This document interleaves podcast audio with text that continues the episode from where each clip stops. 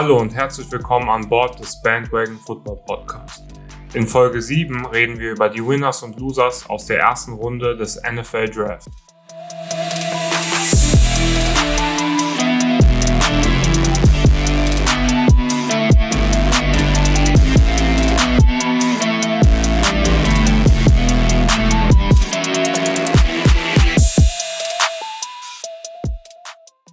Puh, war auf jeden Fall eine sehr lange Nacht, aber auch eine sehr, sehr spannende. Der Draft ist einfach wirklich ein geiles Event, finde ich.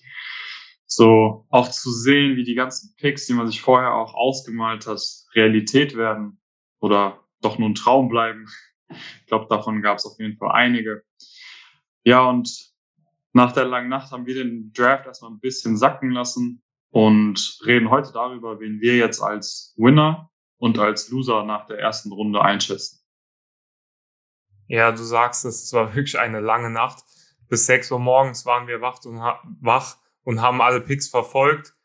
Wir waren auch ganz schön fertig heute, aber wir haben gedacht, wir wollen trotzdem eine Folge rausbringen und euch so ein bisschen über die erste Runde zu informieren, so ein bisschen Recap zu machen und auch über die Picks zu sprechen. Nächste Woche werden wir dann nochmal im Ganzen über den Draft sprechen und vielleicht auch nochmal ein bisschen detaillierter an alle Picks reingehen. Aber bevor wir loslegen, müssen wir nämlich noch den Gewinner unseres Gewinnspiels auslosen. Wir haben nämlich die Woche auf Instagram zu unserem 100 Abonnenten Special ein Gewinnspiel gepostet für ein Doug Williams T-Shirt. Und danke erstmal an alle, die mitgemacht haben, an alle, die es geteilt haben, geliked haben und uns auch gefolgt haben und sowieso schon gefolgt sind, dann, Kelvin, würde ich dir die Ehre erweisen, den glücklichen Gewinner auszulosen. Ich bin jetzt das Lotto Girl hier. Ich habe hier eine Liste gemacht auf einer Random Pick Generator Seite. Also wir haben da wirklich gar nichts irgendwie schon im Vorhinein abgekaspert oder sowas. Das ist ja alles live und wir haben jetzt keine Ahnung, wer dabei rauskommt. Ich drücke mal drauf. Trommelwirbel. Und der Gewinner ist Matthias. Oh, Matthias, vielen Dank, dass du mitgemacht hast. Wir melden uns dann nochmal auf Instagram in den DMs bei dir und klären dann alles weitere. Matti.has, ich nehme mal an, das heißt Matthias.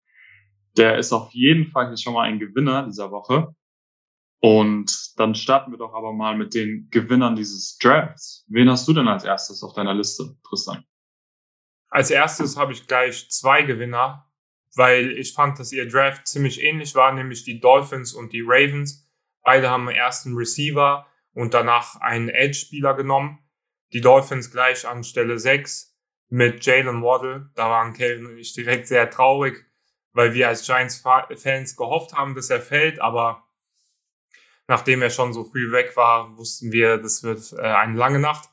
Auf jeden Fall Jane Waddle, ein sehr guter Pick. Ich glaube, da müssen wir gar nicht lang drum reden. Wir haben ihn auch schon oft in unserem Podcast erwähnt.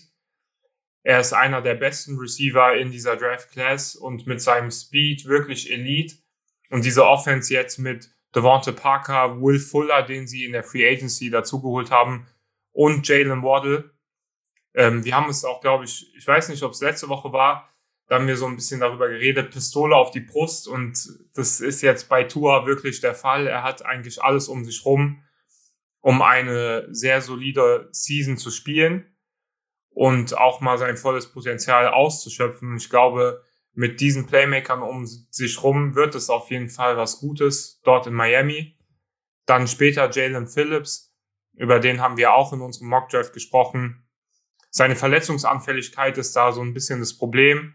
Er hatte viele Concussions und deswegen ist auch ein bisschen gefallen. Aber für mich ganz klar der beste Edge Rusher im Draft. Und die Dolphins haben damit ein Position of Need auch addressen können. Die Ravens dann auch ein bisschen später mit Rashad Bateman, auch einer der Top 5 Receiver für mich. Ich finde auch für die Ravens ein sehr wichtiger Player, weil sie damit so ein First Down Catcher haben. Also er kann diese Slant-Routen laufen, so ein bisschen wie Michael Thomas. Und dann in der Mitte diese tough contested Bälle fangen. Er hat auch einen großen Catch Radius, was bei Lamar Jackson vielleicht auch vom Vorteil sein könnte. Sie haben natürlich, du, du hast schon ganz oft gesagt, sie haben äh, Mark Andrews als Tight End, der auch diese Bälle fangen kann, aber da kriegen sie jetzt noch mal ein bisschen Help auf der Receiver-Position. Und dann mit ihrem letzten First-Round-Pick Jason Oway, der wirklich ein Combine-Warrior ist, kann man sagen, auch wenn es dieses Jahr keine Combine gab. Aber seine Tests off the charts, er ist ein Physical Freak und wir haben ihn auch schon zu den Ravens gemockt gehabt, weil dieser Fit einfach mega gut ist und ich glaube, dass die Ravens ihn da auch als sehr guten Edge Rusher developen können. Sie haben in der Vergangenheit auch gezeigt, dass sie sehr gut darin sind. Deswegen sehe ich die beiden Teams einfach als Gewinner. Auf beiden Seiten vom Ball zwei sehr gute Spieler geholt in der ersten Runde. Da war ich schon beeindruckt. Also ich kann dir da in vielen Dingen auf jeden Fall recht geben, aber ich weiß nicht, ich bin da so ein bisschen nüchterner dabei, glaube ich. Ich bin ja jetzt nicht so, ich sehe die jetzt nicht so als Sky High Gewinner an, die beiden. Bei den ich fange mal mit den äh, Ravens an. Also bei denen gefällt es mir auf jeden Fall, dass sie einen guten Receiver jetzt bekommen haben. Das ist eigentlich somit das Beste der, oder der Beste der vier Picks jetzt der beiden Teams ähm, insgesamt, weil man einfach damit Lamar Jackson unterstützt und ihm so einen Receiver gibt, den er bisher noch nicht so wirklich hat, vor allem auf der Außen. Und Jason Orwell ist halt einfach eher ein Long-Term Prospect, sage ich mal. Der ist schon wirklich sehr raw. Also der hat, was Technik angeht, was Power Moves angeht, man müsste meinen, so schnell wie der ist und so, ist er ein krasser Power Rusher auch. Aber das sieht man bei sieht man alles bei ihm nicht so wirklich. Aber ich gebe dir auf jeden Fall recht, dass wenn er irgendwo landet, wo es perfekt wäre, dann auf jeden Fall bei den Baltimore Ravens, weil die einfach bekannt dafür sind, gute Edge Rusher auch zu produzieren und zu entwickeln. Und ja, bei den Dolphins, ähm, ich war auch erst traurig eigentlich, als Jalen Waddle gegangen ist zu den Dolphins. Aber ich weiß nicht, so im Nachhinein, ich habe da nochmal so ein bisschen drüber geschaut. Irgendwas ist da falsch einfach. Irgendwas stimmt da, glaube ich, nicht. Erstens, glaube ich, ist da einfach irgendwie was zwischen Tour, also dem Quarterback der Dolphins, und Waddle. Ich glaube, irgendwas ist da einfach. Ich meine, wir haben ja gestern darüber schon so ein bisschen geredet. Ähm, da habe ich ja gesagt, dass Jalen Waddle sich ja auch gegen Tua geäußert hat, beziehungsweise hat gesagt, dass Mac Jones der bessere Quarterback war, ähm, mit dem er zusammengespielt hat. Und das ist halt schon so ein bisschen Shots gegen ihn auch. Wobei du das bisschen relativiert hast und meintest ja, dass es ja nicht unbedingt jetzt gegen ihn sein muss, sondern eher einfach nur für Mac Jones. Aber ich weiß nicht, gestern da sah er auch nicht so glücklich aus. Vielleicht ist einfach Jalen Waddles Art so. Aber der hat dann auch seine Familie nicht umarmt und ist halt straight raus mit Sonnenbrille und so. ähm, ja, gilt abzuwarten. Also ein bisschen Vorsicht zu genießen und Jalen Phillips werden überragender Pass Rush. Das Team wird es auch krass. Aber ähm, ist halt trotzdem immer noch so ein bisschen Medical Red Flag. Aber ich denke, bei der Position ist es, denke ich, eigentlich sogar gutes Value. Bei beiden eigentlich so ein bisschen. Jalen Waddle hat ja auch die Knöchelverletzung gehabt. Da war auch eigentlich die einzigen Bedenken, die man bei Jalen Waddle hatte, waren die von der Medical Side Mhm. Und dann mit Jane Phillips, also zwei Risikos eingegangen, kann man eigentlich sagen. Für mich trotzdem ein Gewinner, weil ich den Upside bei den beiden Spielern sehe und wenn die ihr Potenzial ja, ausschöpfen können, dann sieht sehr gut aus, aber. Wenn, wenn alles heile bleibt in der Kabine zwischen Tour und seinem ehemaligen Receiver.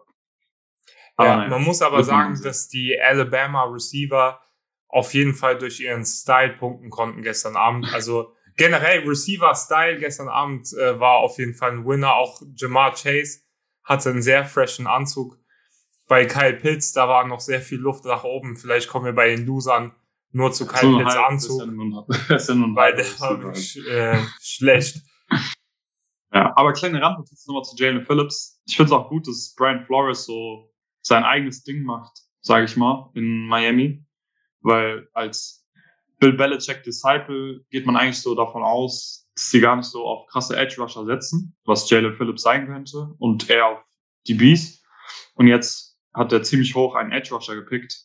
Und man sieht, dass er so ein bisschen versucht, sein eigenes Ding auch zu machen, was ich ganz gut finde. Ja, finde ich auch gut. Dann komm du mal zu deinem ersten Winner. Ähm, ja, mein erster Winner. Shoutout auch an 49ers Germany. Das sind die San Francisco 49ers. Also ich glaube, mit dem Pick haben sie wirklich den Jackpot jetzt gekriegt. Ich bin schon lange high on Trey Lance. Viele sehen es ja eigentlich nicht so. Ich glaube, viele hätten da lieber Justin Fields gehabt. Und da gab es ja auch ganz, ganz viel, äh, ja, Rumors und alles Mögliche drumherum, wen sie denn jetzt am Ende picken. Mac Jones, Trey Lance, Justin Fields. Ein Tag oder ein paar Tage vorher waren es nur noch Mac Jones und Justin Fields. Äh, Mac Jones und Trey Lance, Entschuldigung. Davor war es Mac Jones oder Justin Fields. Also da hat sich wirklich wöchentlich noch was geändert. Und am Ende, ja, bin ich einfach glücklich für die 49ers, dass es Trey Lance geworden ist, weil ich glaube, dass sie da echt, also den besten Quarterback bekommen haben, der noch übrig war, meine ich. Und vielleicht sogar den besten, also mindestens zweitbesten Quarterback so auf langfristige Sicht in dieser Draft Class. Der ist einfach ein sau intelligenter Typ. Ich habe auch irgendwo gelesen, dass die mit ihm so einen Intelligenztest gemacht haben, sage ich mal, also so mit ihm ja einfach ein Schwätzchen gemacht haben und so ein paar Sachen gefragt haben, denke ich mal, keine Ahnung, was jetzt genau abgelaufen ist. Aber ähm, da war er auf jeden Fall mit Abstand der Beste, mit dem die 49ers geredet haben, was das angeht. Und der ist halt echt auch noch sauer jung. Und jetzt ist einfach auch das, wirklich das ideale Szenario da in San Francisco. Du kannst ihn ein Jahr noch sitzen lassen hinter Jimmy Garoppolo und ähm, kannst ihn noch so ein bisschen einfach entwickeln lassen, seine Ruhe haben, sich an das Tempo der NFL anpassen lassen. Und ja, in zwei Jahren, wenn er dann Starter ist, vielleicht auch schon nächste Season, in drei Jahren spätestens wird's echt, ja, könnte es echt gefährlich werden da. Ich war auch ein großer Fan vom Trey Lance Pick. Man kann auch als 49ers-Fan, finde ich, sehr erleichtert sein, dass es dann doch nicht Mac Jones war. Vielleicht war es auch nur ein Smoke-Screen, um den Leuten Trey Lance so ein bisschen schmackhaft zu machen. Unsere Freunde vom Niners Huddle, die sind ja nicht so große Fans vom Trey Lance gewesen. Ich weiß nicht, wie es jetzt aussieht. Vielleicht hat man die Meinung da geändert ich war sowieso von Anfang an auf Trey Lance Corner, das möchte ich auch hier nochmal erwähnen, weil falls er ein Superstar wird, was ich glaube, dann war ich seit Day One auf dem Trey Lance Bandwagon. Bisschen passend zu unserem Podcast-Namen. Ich war von Anfang an drauf.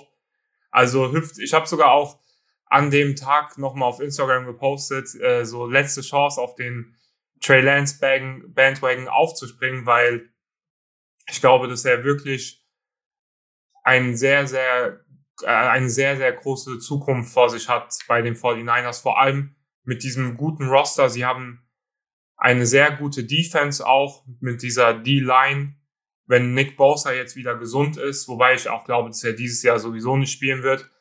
Aber dann auch George Kittle, Debo Samuel, ben, Brandon Ayuk und dieses Running Game. Allein das Scheme bei Kyle Shanahan macht es ihm, glaube ich, dann schon viel, viel einfacher. Und ich glaube, er könnte auch so ein bisschen in die Fußstapfen von Patrick Mahomes treten, in dem Sinne, dass er jetzt erstmal ein Jahr sitzt, hinter einem guten Quarterback, einem auch schlauen Quarterback, äh, viel von der NFL lernt, wie er sich als Profi verhalten muss und dann in der Season danach vielleicht komplett durchstarten kann mit einem guten Roster.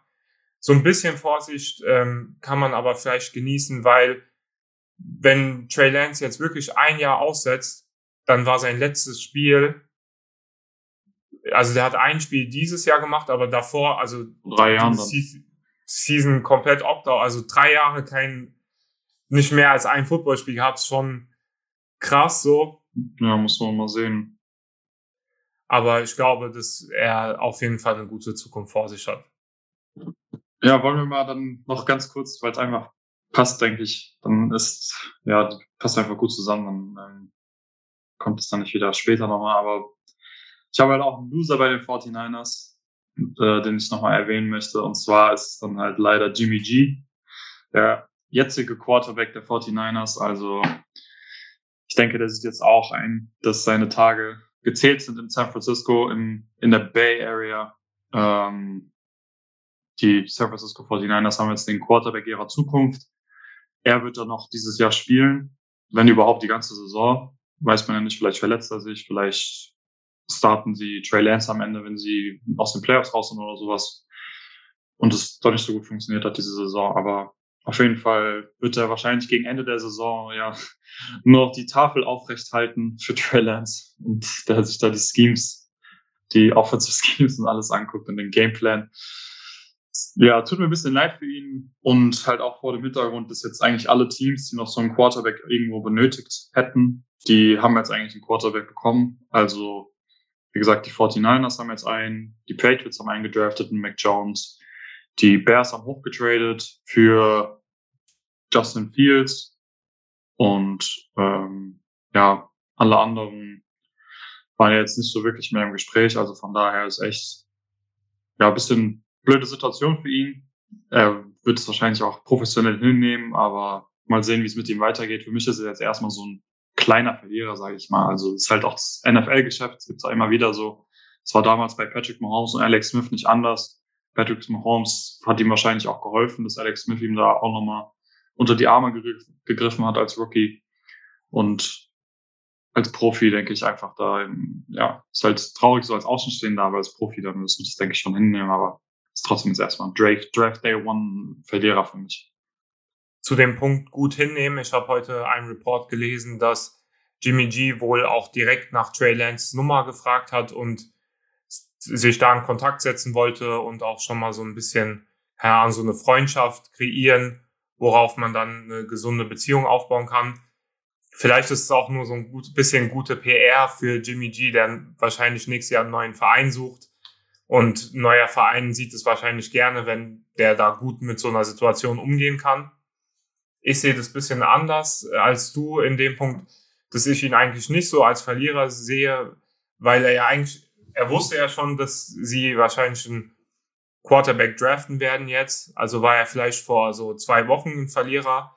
Aber am Draft Day speziell sehe ich ihn jetzt eigentlich nicht so krass als Verlierer, Verlierer einfach deswegen, weil ich glaube, hätten sie Mac Jones gedraftet, hätten sie vielleicht eher gedacht, okay, Mac Jones ist pro-ready, den können wir direkt starten. Oder vielleicht auch ein Justin Fields. Aber Trey Lance sehen die 49ers und auch viele andere Leute eher so als Prospect, als ähm, Project. Prospect ist ja sowieso. Ähm, und deswegen denke ich, dass er auf jeden Fall jetzt nochmal diese eine Season bei den 49ers hat mit einem wirklich guten Roster, wie wir eben schon angesprochen haben, mit einer guten Offense, guter Defense. Und dort kann er nochmal allen Teams und auch sich selbst zeigen, dass er ein guter Quarterback sein kann und auch nochmal einfach zeigen, was er kann und so ein bisschen, keine Ahnung, sich bewerben bei den anderen Teams auch, wenn die 49ers dann nächstes Jahr von ihm weitergehen und vielleicht schafft er es ja doch in die Playoffs, vielleicht schaffen die nochmal einen Playoff-Run und nochmal den Super Bowl und der schafft es trotzdem. Ich meine, die Packers haben letztes Jahr auch Jordan Love gedraftet, da hätte man auch vielleicht Aaron Rodgers, der hatte davor auch eine eher durchwachsene Saison, hätte man ihn auch als Verlierer sehen können. Er kommt dann in der nächsten Season und gewinnt den MVP. Ich sage jetzt nicht, dass Jimmy G MVP werden wird, aber vielleicht mit dem Druck und diesem Fire dahinter könnte er vielleicht doch eine ganz gute Season haben. Naja, also ich will jetzt auch nicht so viel darüber reden, aber für mich hört sich das eher nach so einem Trostpreis an, dass die 49ers einen Quarterback genommen haben, den sie erstmal wahrscheinlich sitzen lassen werden. Für Jimmy G, aber ja, er kann sich auf jeden Fall die Saison, eigentlich muss er sich die Saison nochmal so ein Stück weit beweisen, weil sonst wird es tatsächlich überhaupt schwer mit einer Starterrolle auch irgendwo anders. Deswegen, er hat einfach mega Druck jetzt unterm Arsch, aber Vielleicht bringt es noch. Also eigentlich Competition ist nicht schlecht. Sagen wir es mal so. Zumindest für die Teams. Für die Spieler eigentlich auch. Wenn du Competition hast und richtig Feuer unter Marsch bekommst, dann kannst du dich eigentlich nur zum Positiven entwickeln. Sei denn, du kommst damit nicht klar und kriegst einen Burnout oder sowas, aber so schätze ich jetzt Jimmy G nicht ein. aber naja, ja. okay, dann äh, von weg von dem Negativen erstmal. Dann gehen wir doch wieder zurück zu einem Winner, und zwar zu einem deiner Winner. Ja, äh, apropos Competition, die Browns Secondary habe ich als einen meiner Gewinner und die haben nochmal ein bisschen Competition zu ihrem Team hinzugefügt. Sie haben Gregory Newsom II gedraftet. So ein bisschen Surprise auch für mich gewesen, dass sie da Corner gegangen sind, weil wie auch in Folgen davor schon haben wir eigentlich darüber gesprochen, dass sie in der Free Agency viel für ihre Secondary getan haben. Sie haben jetzt insgesamt fünf neue Spieler an der Secondary oder sie kriegen fünf dazu wenn man äh, Greedy Williams als Verletzung dazu zählt, den sie zurückbekommen. Sie kriegen Grant Delpit dazu, der noch kein einziges Spiel für sie gemacht hat. Den haben sie letztes Jahr gedraftet in der zweiten Runde. Sie kriegen ähm, noch die zwei von den LA Rams, einmal Troy Hill und John Johnson. Und jetzt mit ihrem First Round Pick Greg Newsom, den ich als sehr soliden Corner sehe, auch ein Corner, wobei das bei denen immer so ein bisschen schwer zu sagen ist, aber ein Corner, den man auch von Day One starten kann. Und ihre Secondary, das fand ich, haben die auch, hat man in den Playoffs krass gesehen, war so ein bisschen das Problem. Selbst gegen die Steelers, als sie gewonnen haben, haben sie am Ende fast 500 Yards zugelassen. Okay, gut, es war auch eine sehr spezielle Situation. Aber dann gegen die Chiefs auch, selbst als dann der äh, Backup-QB von den Chiefs drinne war, konnten sie die nicht so richtig stoppen. Und ich glaube, das Front Office von den Browns hat da einen sehr guten Job gemacht, hinten diese Secondary zu sichern. Und sie haben jetzt auch ein paar gute Edge Rusher mit Miles Garrett und Javion Clowney, auch noch Tech McKinley dahinter, um da so ein bisschen Pass Rush zu kreieren. Das hilft ja auch nochmal der Secondary so ein bisschen aus. Linebacker ist ja jetzt noch so ein bisschen die Schwachstelle in der Defense. Muss man gucken, ob sie das in den weiteren Runden noch so ein bisschen adressieren. Wobei ich finde, dass die besten Linebacker eigentlich schon fast alle weg sind. Aber diese Brown Secondary, die sieht schon echt sehr, sehr gut aus. Also sowas Gutes, äh, so eine gute Secondary hat man lange nicht gesehen. Ich glaube, Denver Broncos, mhm. zu denen kommen wir vielleicht heute nicht mehr so krass, aber mit ihrem Pick Patrick Sertain haben sie da auch so ein bisschen ihre alte No-Fly-Zone wieder aufleben lassen. Ich mag es eigentlich, wenn ähm, die NFL-Teams so viel in ihre Secondary investieren. Wir haben auch gestern drüber gesprochen, dass man einfach viele gute Corner braucht in der NFL, weil meistens jetzt drei Receiver auf dem Platz sind und die musst du halt covern. Also ich finde es auch ein sehr, sehr solider, guter Pick von den Browns. Best Player available so.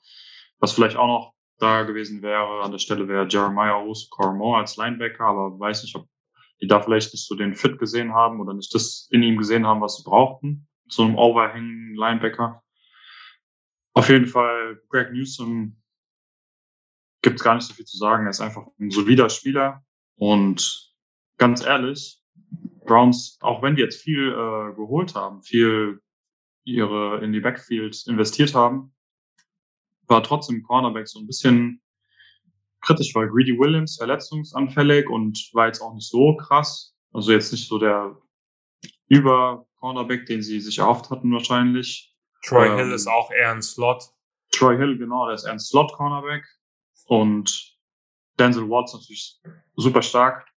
Deren Safeties sind, haben auch auf jeden Fall viel mehr Potenzial als mit John Johnson und Grant Talbot war ja auch verletzt, aber der könnte auch einschlagen. Und deswegen finde ich Greg Newsom echt eine gute Addition jetzt ins Team gibt es nicht so viel zu sagen. Einfach ein Gewinner, der davon profitiert hat, dass Greg Newsom so tief gefallen ist. Mein nächster Gewinner in diesem Draft, der wird sich gerade freuen, vielleicht irgendwie nochmal eine MVP-Season rauszuholen aus, seinen, aus seiner fortgeschrittenen NFL-Karriere. Und zwar ist es nämlich Matt Ryan, der Quarterback der Atlanta Falcons. Der hat wahrscheinlich das breiteste Grinsen jetzt in, in der NFL als Quarterback. Ja, hat er Kyle Pitts bekommen in seiner Offense mit dem Viert Overall Pick. Und diese Offense ist jetzt einfach absolut gefährlich. Also brandheiß wirklich, muss man richtig aufpassen. Die haben eine solide O-Line schon. Da haben sie auch schon viele First-Round-Picks investiert in den letzten Jahren. Und auch Playmaker, also Calvin Ridley war ja auch ein First-Round-Pick. Das spielt er überragend. Julio Jones, bisschen älter, verletzungsanfälliger, aber der hat es, denke ich, immer noch in sich. Die anderen Receiver auf dem, im Roster sind auch solide. Und jetzt halt mit Hayden Hurst als Titan und Kyle Pitts, der so wirklich ein Generational Titan sein könnte. Der Titan, der jemals im ganzen, also in der ganzen Geschichte des NFL Drafts am höchsten gepickt wurde. Davor war es die fünfte Stelle, jetzt die vierte Stelle. Also der Rekord, der Hochrekord-Pick eines Titans. Also das ist ja auch nicht einfach so. Das hat er sich schon verdient bei den Florida Gators. Da hat er wirklich gezeigt, was er kann. Und ich meine, wenn du so einen Darren Waller, George Kittle, Travis Kelsey in deinem Team hast und da auch über die Mitte alles zerstört, also Mac Ryan, der wird da auf jeden Fall mit einem breiten Grinsen ins Bett gegangen sein nach der Nacht. Ich finde, er ist auch unter dem Aspekt ein Gewinner, dass man auch, man hat ja auch diskutiert, ob die Falcons nicht vielleicht sogar einen Quarterback nehmen. Und ich meine, ein Justin Fields war da, ein Mac Jones war da. Man hätte die beiden nehmen können, man hätte vielleicht sogar einen Trade-Down machen können. Aber man sagt, nein, wir vertrauen in Matt Ryan und wollen ihm dann noch eine Weapon geben, geben ihm Kyle Pitts und diese Offense ist wirklich eine sehr, sehr gute. Sie haben auch Mike Davis gesigned, der letztes Jahr bei den Panthers meiner Meinung nach ein sehr guter Running Back war. Also sehr solide, vielleicht jetzt kein übertrieben krasser, aber er hat da einen guten Job gemacht und wenn man so viele Weapons hat, dann muss, muss man die natürlich verteidigen und dann wird vielleicht Mike Davis auch noch ein bisschen besser sein. Das einzige Kritische so ein bisschen bei dem Pick ist halt, das, oder eigentlich für die Fans oder für außenstehende Fans ist es geil, weil die Spiele werden immer Shootouts werden. Alle ja. Spiele werden so Shootouts werden, weil deren Defense ist halt echt sehr kritisch. Also das müssen die auf jeden Fall in späteren Runden noch adressieren, aber da ist das Talent halt um, ja nicht mehr so ganz gegeben wie da, aber okay, an der Stelle war auch nicht so das Defense-Talent da. An Stelle vier, aber es werden dann einfach für Außenstehende geile Spiele. Für die Falcons vielleicht ein bisschen frustrierend auch, wenn die da so eine krasse Offense haben, aber auch immer 30 Punkte oder so passieren. Aber ja, also es verlängert trotzdem am Ende des Tages auch noch Matt Ryans Lebenszeit in der NFL, sage ich mal. Weil je mehr Weapons du hast, desto einfacher ist es auch für dich, ähm, den Ball loszuwerden, weniger Sex zu kassieren und einfach stressfreier auch da zu spielen. Die Falcons haben ja auch einen neuen Head Coach mit Arthur Smith, von den, der von den Titans als OC kam und finde ich bei den Titans einen überragenden Job als OC gemacht hat. Und ich bin auch einfach gespannt, wie er dann Kyle Pitts in dieser Atlanta Falcons Offense einsetzt. Also ich glaube, die Atlanta Falcons, wenn sie vielleicht auch nicht das beste Team nächstes Jahr sind, sie werden auf jeden Fall Spaß machen. Und das äh, finden wir als Football-Fans natürlich super. Ganz kurz, ich glaube, wir müssen mal ein bisschen uns ranhalten. Ich glaube, wir haben ja schon fast eine halbe Stunde. Ja, wir haben eine halbe Stunde also, genau. Wir haben jetzt. so immer dazwischen ein bisschen so, aber das zeigt Wir haben jetzt eine halbe Stunde genau. Äh, lass mich jetzt Raiders als Loser kurz machen, aber ich mach's ganz schnell. Du sagst kurz schnell was dazu. Nee, muss, Digga, muss ich eigentlich. Ich sage einfach, ich muss es gar nicht mehr dazu sagen, weil das einfach F ist. Von Sag aber auch bitte F, Digga. Okay. For the culture. Kann ich. Und ähm, dann, ich würde eigentlich gerne noch einen Satz zu Alabama auch sagen, weil ich find's krass. Und ja. Giants wollen wir noch über Giants dann reden auch? Hm, das nicht. Ich würde vielleicht noch, lass über die jungen, lass zusammenfassen über die jungen Quarterbacks Joe Burrow und Justin Herbert, die beiden als Gewinner so. Okay, okay, das sagst du dann noch. Okay. Und dann äh, einfach Outro. Ja, das reicht dann. Okay. Als einen weiteren Verlierer dieser ersten Runde habe ich die Raiders und ich glaube, dazu muss ich auch nicht so viel sagen. Das wurde, glaube ich, auch schon in Längen discussed. Wir haben gestern den Draft auf NFL Network geguckt. Ich weiß nicht, wie es auf RAN NFL war, aber NFL Network war auch nicht sehr begeistert von ihren Picks. Sie haben an 17. Stelle Alex Letterwood gepickt, Offensive Tackle von Alabama. Alex Letterwood könnte ein ganz solider Spieler sein. Das Problem war einfach auch, dass es von, also wo sie gepickt haben und es hat alles nicht zusammengepasst. Und es waren auch noch sehr gute Offensive Tackle auf dem Board. Ein Tevin Jenkins, der jetzt immer noch da ist. Äh, Sam Cosme, äh, Dylan Rad Raduns. Also wirklich noch viel bessere Spieler. Und sie nehmen Alex Letterwood, keine Ahnung. Also ich glaube auch, dass Mike Mayock da echt gefährdet ist, wenn die diese Season nichts reißen, weil die drei Drafts waren finde ich, von ihm eine Katastrophe. Also ich sag mal so, die Raiders, die haben da ja einfach, die sind ihrem Meme treu geblieben, einfach irgendeinen Spieler zu nehmen, der von einem namhaften großen College kommt und den nehmen sie einfach und reachen da komplett. Zwar schon Alex Letterwood auch ein Meme-Fan. Ja, von daher passt es ja. Also insofern ist es vielleicht ein guter Culture. ähm, und klar, es gibt das Positive ist, ähm, wenn es ihr geil ist, okay. Ich meine, die sind jetzt auch nicht schlecht darin, Talente zu entwickeln, so. Die haben jetzt auch paar gute Spieler, die, die sie später bekommen haben und entwickelt haben noch. Aber ganz ehrlich, alles in allem einfach schon F von denen, muss ich sagen. Also, Ja. das kann man nicht anders rechtfertigen. Äh, das kann man nicht anders zusammenfassen als mit der Note F, mit dem Buchstaben F. Ich, ich glaube, Alex Letterwood muss jetzt erstmal seinen Raiders Meme-Ordner von seinem Handy löschen, Ja. den er gesammelt hat. Ja, es gab Reports, dass ähm, Alex Letterwood ein großer Meme-Konnoisseur ist und hat irgendwie 1000 Memes auf seinem Handy. Das war bei ESPN wohl nennenswert, keine Ahnung warum. Und zum krönenden Abschluss noch zwei junge Gewinner in diesem Draft. Und zwar sind es die zwei jungen Quarterbacks des Cincinnati Bengals und LA Chargers, Joe Burrow und Justin Herbert. Erstmal zu Herbert. Er hatte schon letztes Jahr eine unglaubliche Rookie-Season gehabt. Ist da Rookie of the Year geworden und es hat wirklich allen Hatern auch gezeigt, was in ihm steckt.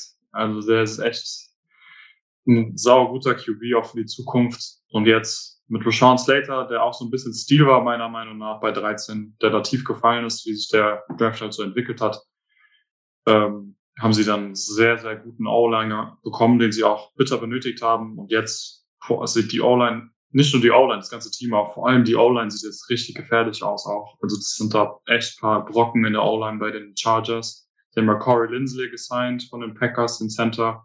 Sie haben jetzt Sean Slater, dann haben sie noch Brian Bulaga, der verletzt war, glaube ich, aber der auf jeden Fall auch ein sehr guter Tackle ist noch und ich glaube, noch eine fällt, fällt mir aber gerade nicht ein. Einige Art haben die, glaube ich, noch einen soliden. Also vier Offensive Linemen sind sehr gut und der Receiver sind immer noch auch richtig gut. Herbert, der ja, kann sich da auf jeden Fall freuen und Chargers könnten echt ein Überraschungsteam nächste Saison werden. Und zu den Bengals, oder willst Egal, red einfach weiter, ich sag da was. Und zu Joey B in Cincinnati, ähm, der, ja, sein Traum ist jetzt einfach wahr geworden, denke ich. Der hat seinen ehemaligen Number One Receiver aus dem College bei LSU wieder zurück, Jamar Chase. Ich denke, das ist einfach perfekt. Wir haben schon oft auch darüber geredet, dass ein Match made in heaven ist einfach. Und deren Receiver Core ist jetzt auch sehr stacked, muss ich sagen. Sehr viele junge, talentierte Receiver. Jamar Chase könnte so der beste Receiver seit Jahren werden. Und okay, sagen wir mal, es ist noch ein bisschen mit Vorsicht zu genießen bei, bei den Bengals, weil deren O-Line ist noch ein bisschen fragwürdig, sage ich mal. Wobei, wenn man sich die O-Line anguckt, gibt es da schon Talent auf jeden Fall. Es ist jetzt nicht so, als wären die komplett schlecht, aber es zählt, sie zählt auf jeden Fall immer noch zu einer der schlechteren der Liga. Aber so wie sich der Draft jetzt noch später entwickelt hat, nach ihrem Pick, finde ich, ist da in der zweiten Runde noch genügend Talent, um da die O-Line nochmal saugut zu verstärken auch. Und dann hat sich der Draft wirklich perfekt für die Bengals entwickelt. Und deswegen sind die beiden jungen Quarterbacks für mich wirklich on the rise und könnten da echt einige gefährliche Plays machen nächste Saison. Wir haben eben schon so ein bisschen darüber gesprochen. Ein Tevin Jenkins ist noch auf dem Board, ein Dylan Raduns ist noch auf dem Board, ein Sam Cosmi. Und ich glaube, die Wahrscheinlichkeit, dass einer von denen bei den Bengals noch auf dem Board ist, ist relativ hoch. Und wenn die Bengals einen von denen bekommen, die meiner Meinung nach eigentlich First-Round-Picks sein hätten können und äh, das wäre auch verdient gewesen, den dann in der zweiten Runde noch wegzusnacken, dann wäre es ein sehr, sehr guter Draft für die Bengals und auch für Joe Burrow, aber allein Jamar Chase mit Joe Burrow, diese Championship-Season, die sie da hatten, war einfach unvergesslich und auch einer der besten überhaupt im College Football jemals. Und ich glaube, sie werden genau da aufhören, wo, da weitermachen, wo sie aufgehört haben.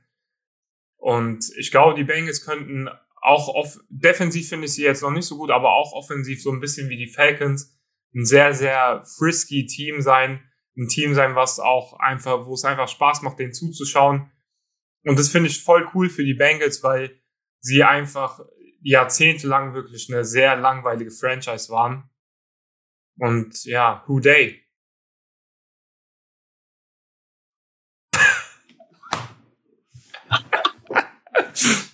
Stabil, Bro. Ja, Mann. Hast du gut gesagt. Okay. Ähm, ich möchte mich dann auch nochmal ähm, bei den immer Ärger mit Newton-Fans entschuldigen. Ich habe äh, in der Folge davor, in der Underrated Players Folge, habe ich die ganze Zeit von irgendeinem Milton, Milton-Serie gesprochen. Äh, zu, zu Milton Williams. Irgendwie habe ich da was verwechselt.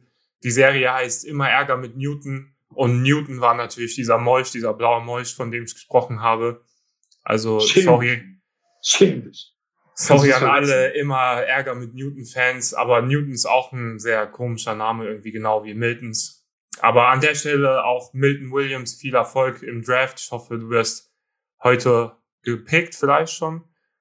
Aber morgen dann auf jeden Fall und ich wünsche dir viel Erfolg bei deinem Team. Shame on you. Disrespecting my guy Newton. Du wusstest auch nicht, was es ist. Um Nein, ich wusste wirklich nicht. Aber im also. Nachhinein wusste ich schon. Also ich kannte die Serie im Nachhinein auch. Milton, keine Ahnung, es jetzt war. Also, ich weiß auch nicht, wie ich darauf gekommen bin. Ja, es war früh morgens, als wir es aufgenommen haben. Vielleicht, keine Ahnung, hast du da irgendwas anderes gedacht? Hm, ja. Ich meine, sind jetzt auch nicht so unterschiedlich die Namen, aber. Irgendwie sind die schon sehr ähnlich, auch wenn die nicht sehr ähnlich klingen oder so, aber vom Vibe her sind die ähnlich. Vielleicht können wir darüber mal eine Folge machen. Ich finde es jetzt gut, dass wir äh, darüber immer, geredet haben. Immer Ärger mit Newton-Folge kommt, kommt bald. Also freut euch darauf. In der Offseason werden wir auf jeden Fall darüber nochmal reden. Aber worauf ihr euch auch freuen könnt, sind die nächsten Runden des NFL Drafts. Heute Abend geht's weiter mit Runde zwei und drei. Da freuen wir uns auch schon. Ich finde Runde zwei und drei immer sehr spannend. Da werden, werden irgendwie die Winner geformt, wenn man da noch mit paar Steals im Draft davongehen kann. Ist immer cool. Ja, der dritte Tag, ähm, da machen Orang-Utans halt die Picks. Ich glaube, das sagt dann schon genug darüber ja. aus, was da abgeht. Aber oder diverse Haustiere. Ja, das ist äh, nicht immer nicht immer spannend. Aber wir werden dann nochmal einen vollen Recap über den Draft machen. Den machen wir dann nächste Woche, wenn der Draft vollzogen ist. Wenn irgendwas passiert, dann seht ihr es auf unserer Instagram-Seite at Bandwagon Football Podcast. Und ja. Ich bin auf jeden Fall auch gespannt jetzt auf Runden zwei und drei. Ich bin da auch auf deiner Seite. Ich finde es somit die spannendsten Runden, weil da wird echt ein Team so erst richtig geformt. Da kommen dann die Spieler, die, von denen du bisher vielleicht noch nichts gehört hast, aber auf einmal dir dann ein Jahr später denkst, boah, wo ist der gegangen? Ich konnte da so tief fallen? Und da kriegt man einfach erst so richtiges Value. Und ich finde es auch einfach dann spannend zu sehen, wie sich das alles entwickelt, weil Runde eins, sind wir mal ehrlich, da pass es passieren zwar schon auch spannende Sachen, aber es ist jetzt nicht so, als wären da so krasse Überraschungen dabei.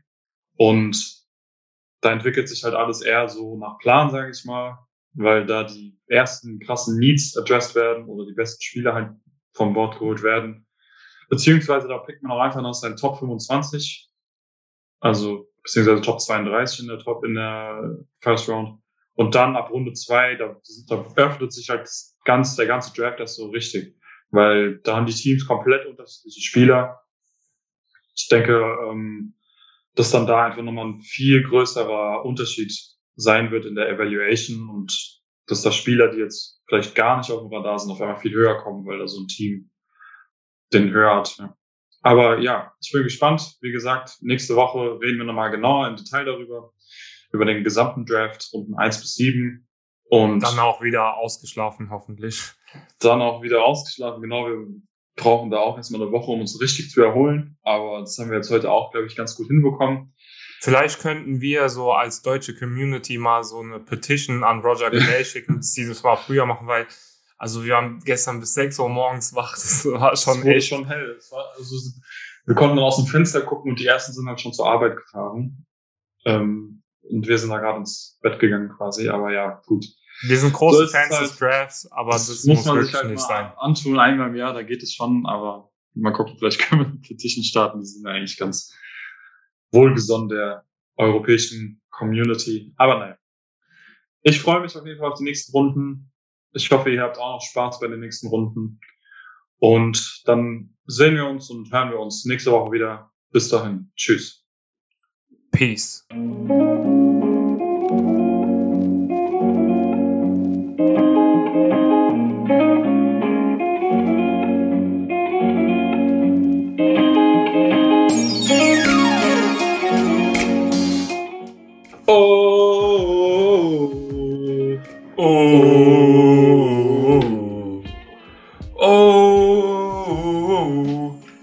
Man vermisst auch immer voll diese Teams, die ähm, dann gar nicht picken. Zum Beispiel Chiefs. LA. San LA. Seattle. Die kaufen sich extra Haus, Digga, haben nicht mal First Round Picks. Mocks. Doch, die haben Jalen, die haben Jalen Ramsey gepickt. ja. Verpasst, ich sag ja. Aber brauchen die dafür ein Haus? Das ist die Frage. Steal.